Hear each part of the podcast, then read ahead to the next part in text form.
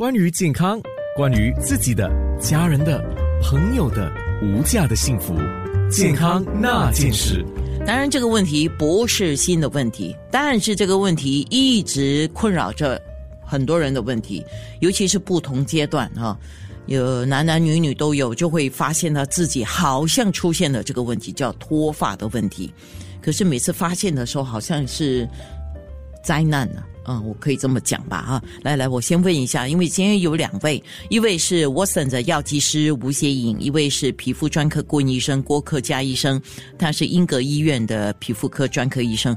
那这个话题其实是协颖你先提出来的哈，那我好奇了，因为我每次都讲嘛，家庭医生跟药剂师都是在最前线。那比如说我个人来讲。我有什么问题，可能还没有到找专科的时候，我就直接去问一下家家庭医生，不然问药剂师啊。那你一定收到很多的询问，所以你会提出这个话题。问题是，他们通常问什么问题？然后你怎么帮助他们呢？好，谢谢安娜姐。哎，大家早上好，很感恩，开心又可以有这个机会在空中跟大家聚会哦。那我是吴邪饮药技师。那一般上呢，我们的顾客会问药剂师的问题，就是说，哎，为什么会脱发？我最近的发量好像变得少了啊。药剂师有什么药可以救吗？有什么营养啊、保健品是可以吃的吗？啊，是这么直接。对，所以他们直接说，哦，我觉得我有脱发了，有什么药可以吃？呃，要怎么救？啊，对，怎么救这个真的是一个我也是很想问的问题了哈。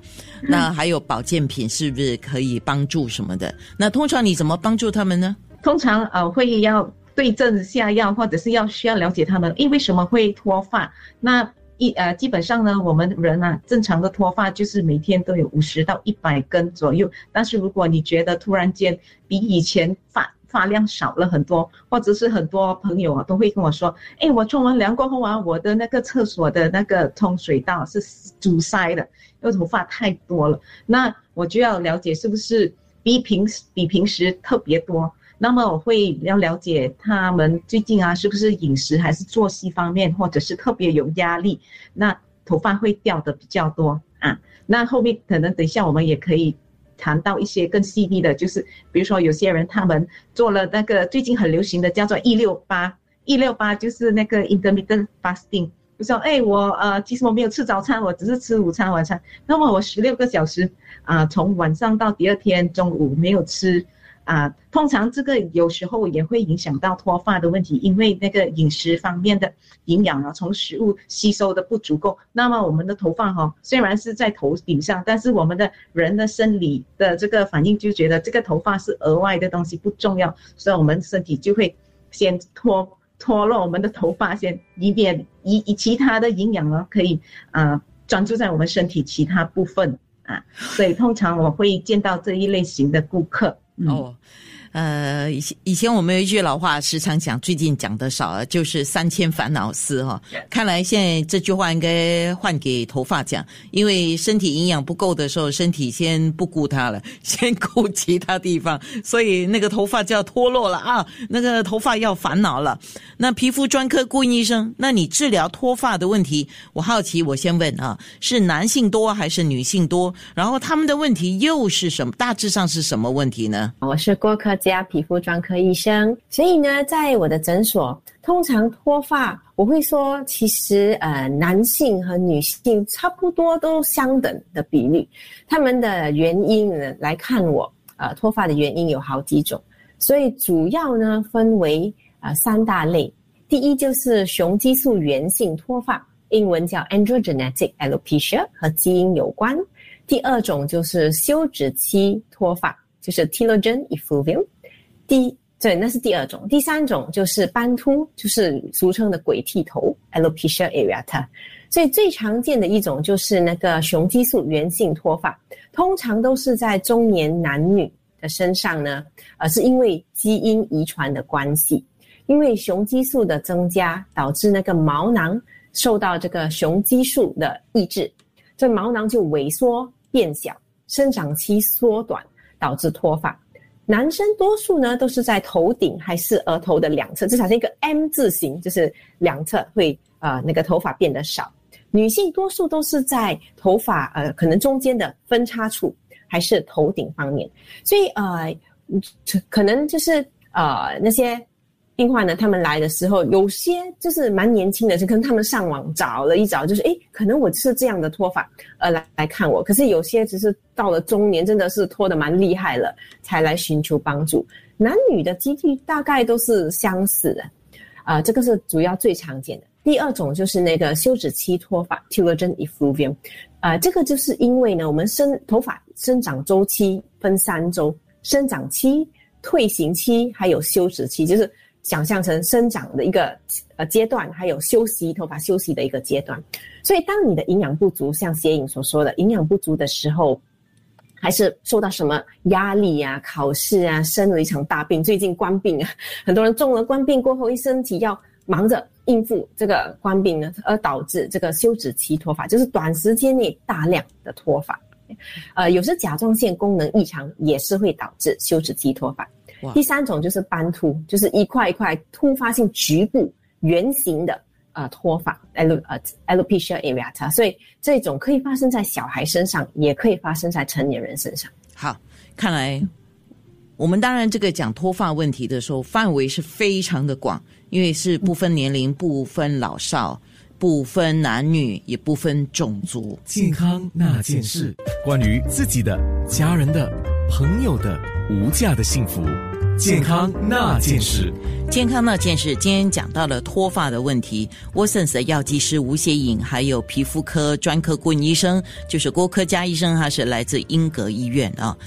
呃，刚才我们在面部直播上提了好多，医生有一个事情要补充的，请说。嗯，好。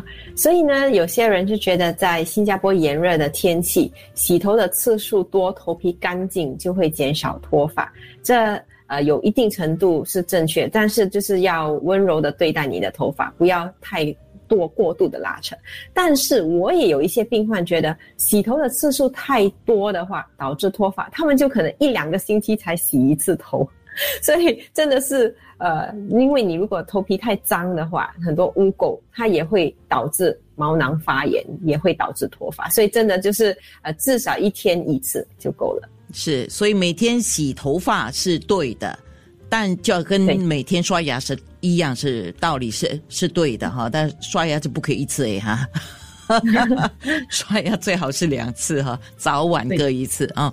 可是，一样的，我所理解到的就是，我们刷牙的时候，如果刷牙的方式不正确，刷牙的牙刷用的不对啊，就是不但没有达到好的效果，反而会损伤你的牙龈呢。就跟那个我们说，我们的皮肤、头发是毛囊，怎么样的情况会破坏脑毛囊？可能这一点，我请。